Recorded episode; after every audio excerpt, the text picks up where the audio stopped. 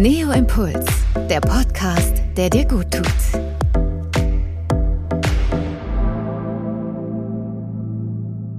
Herzlich willkommen zu Neo Impuls, der Podcast, der dir gut tut. Mit Stress hatte es wohl jeder schon mal zu tun.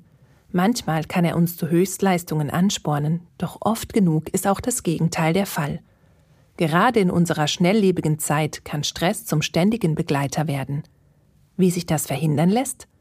Mit einem guten Stressmanagement. Und genau zu diesem Thema gibt dir Diplompsychologin Isa Schlott in der heutigen Folge zehn hilfreiche Tipps an die Hand. Viel Spaß dabei!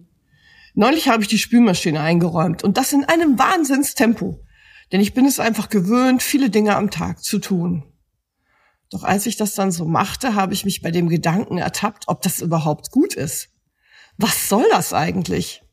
Ich kann die Spülmaschine auch in einem normalen Tempo einräumen, so wie andere Menschen das auch tun, denn die Hetze macht hinterher wahrscheinlich nur maximal eine Minute Unterschied aus.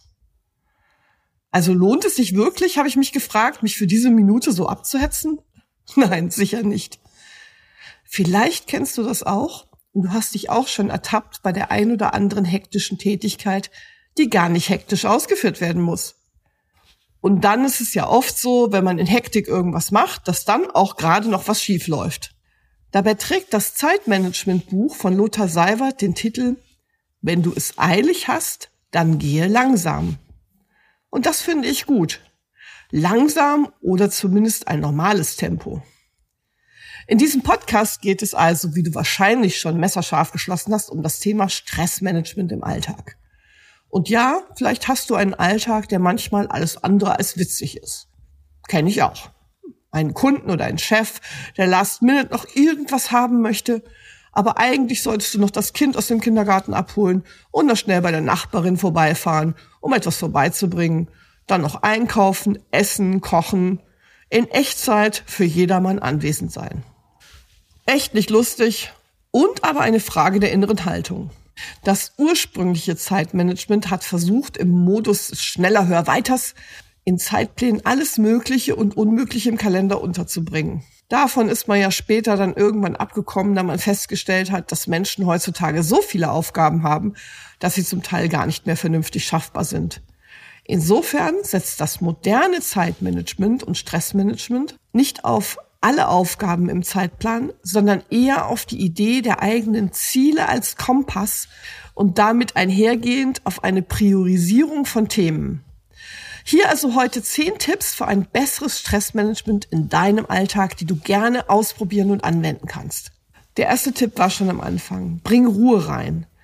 Mache Dinge trotzdem in einem normalen Tempo. Der zweite Tipp kam eben auch schon entwickle Ziele und setze Prioritäten. Das ist ganz, ganz wichtig.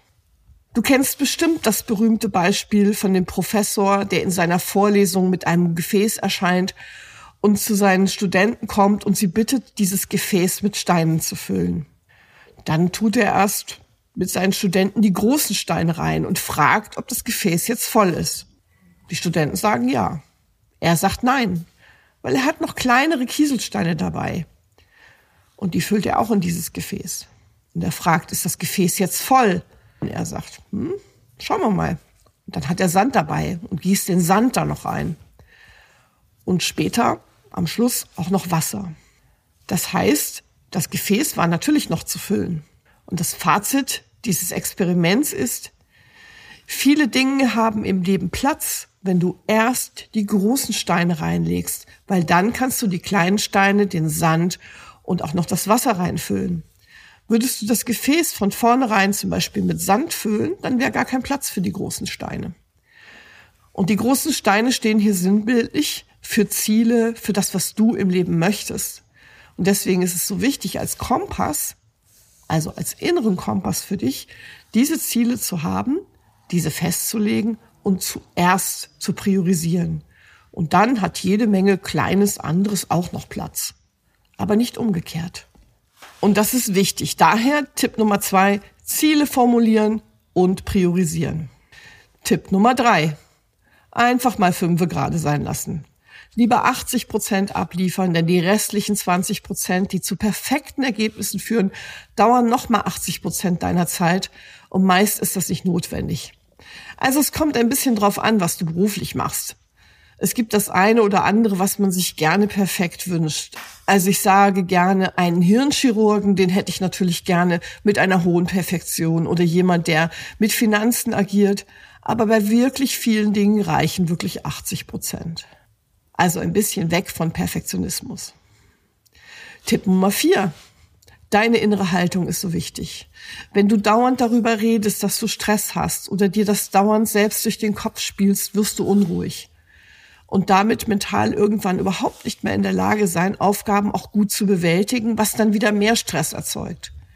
Das heißt, hier einfach mal in der Ruhe bleiben, heißt konkret, einmal dir kurz den Überblick zu verschaffen und dann nur noch von Stunde zu Stunde denken. Und dass du dich immer freust, wenn du eine Sache abgeschlossen hast. Und im inneren Dialog mit dir selbst eben Sätze zu produzieren, die heißen, das kriege ich hin, das schaffe ich, anstatt dem sonst oft üblichen, oh je, so viel schaffe ich nie. Denn das ist kontraproduktiv für dein Gehirn und deine Leistung. Nutze also auch hier die Macht der Gedanken, um dein Stressmanagement gut in den Griff zu bekommen. Dann habe ich noch einen fünften Tipp für dich. Die eben noch mal Schnellfalle zu vermeiden. Das ist sowas richtig typisches, also vor allem in Bürosettings. Du musst eigentlich auf deinen Zug nach Hause und gehen, aber noch mal schnell was kopieren, bevor du gehst. Und was ist dann meist los? Kein Papier drin oder der Toner muss ausgewechselt werden und dann dauert es wieder viel zu lang und du verpasst den Zug. Also dieses eben noch schnell funktioniert meist nicht. Lieber am nächsten Tag machen oder anders planen, aber nicht in die eben noch schnell Falle tappen. Tipp Nummer 6 ist grundsätzlich Puffer planen und diese großzügig.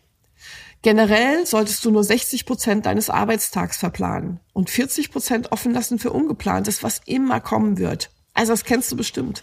Irgendwie kommt immer was um die Ecke. Schau mal in deinen Kalender und auch mal in die Kalender von anderen. Meist fehlen diese Puffer. Auch die normalen Puffer von nur fünf Minuten von Meeting zu Meeting, wo man vielleicht auch mal die Etage wechseln muss, die fehlen einfach. Und das ist ganz wichtig, die einzuplanen, weil die braucht man einfach. Und die brauchst du vor allem. Seit Covid und Homeoffice werden auch Online-Konferenzen direkt aneinander gelegt. Das geht ja theoretisch, weil man den Raum nicht wechseln muss. Aber wo ist die kurze Pause mal für eine Bewegung um Wasser trinken? Das hat bei ganz vielen Menschen Gesundheitsprobleme hervorgerufen, da sie die ganze Zeit vor diesem kleinen Bildausschnitt gerade sitzen und dann eben einfach auch der Rücken irgendwann schmerzt. Diese fünf Minuten wären so gut für eine Bewegungseinheit oder eben mal aufzustehen, Wasser trinken, Fenster aufzumachen, was immer, damit es dir gesundheitlich und körperlich einfach auch besser geht während der Arbeit. Und genauso Pausen zu planen. Also so wie du die Puffer planst, solltest du auch Pausen wie andere Termine planen. Und das sind Termine mit dir selbst und die sind wahnsinnig wichtig und die lässt du dir von anderen nicht zerstören. Das fehlt oft. Und eine Pause ist auch eine Pause. Das heißt, die Pizza vorm PC oder vor dem Smartphone ist eigentlich keine Pause. Am besten kurz raus an die frische Luft oder Mittagessen, am besten beides. Tageslicht ist wichtig, damit du fit bleibst. Und natürlich, ganz wichtiger Tipp Nummer sieben, die Ernährung. Je gesünder du isst, desto mehr Energie hast du. Und da musst du nicht wie ein Heiliger agieren. Wenn ich zum Beispiel einen langen Tag vor mir habe, dann esse ich mittags einfach anders, damit ich hinterher nicht in Suppenkoma falle dann sind Salate, Gemüse, Suppen, leichte Gerichte einfach besser für dich, weil du dann wach bleibst. Und das tut einfach gut. Das tut deiner Seele gut, deiner Leistung gut. Und dann gehst du auch zufriedener nach Hause. Tipp Nummer 8. Ab und zu mal atmen. Im Stress wird nämlich die Atmung flach. Und vielleicht hast du Lust auf eine gemeinsame Atemübung. Und da ist es ganz wichtig, dass du dich einfach ruhig hinsetzt, dass der Bauch auch ein bisschen Platz hat. Und dass du dann einfach einatmest auf 8 also tief Luft holst, den Atem vielleicht mal vier hältst. Eins, zwei, drei, vier. Und dann ausatmest. Am besten doppelt so lang. Vielleicht schaffst du es auf 16. Wenn es auf 8 ist, ist es auch okay. Also ausatmen.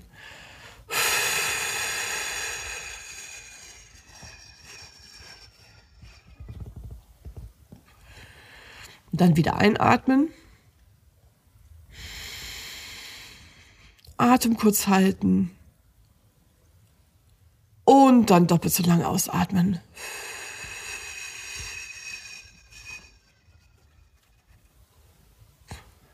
Auch hinter der Ausatmung kannst du den Atem kurz halten, wenn es für dich noch passt.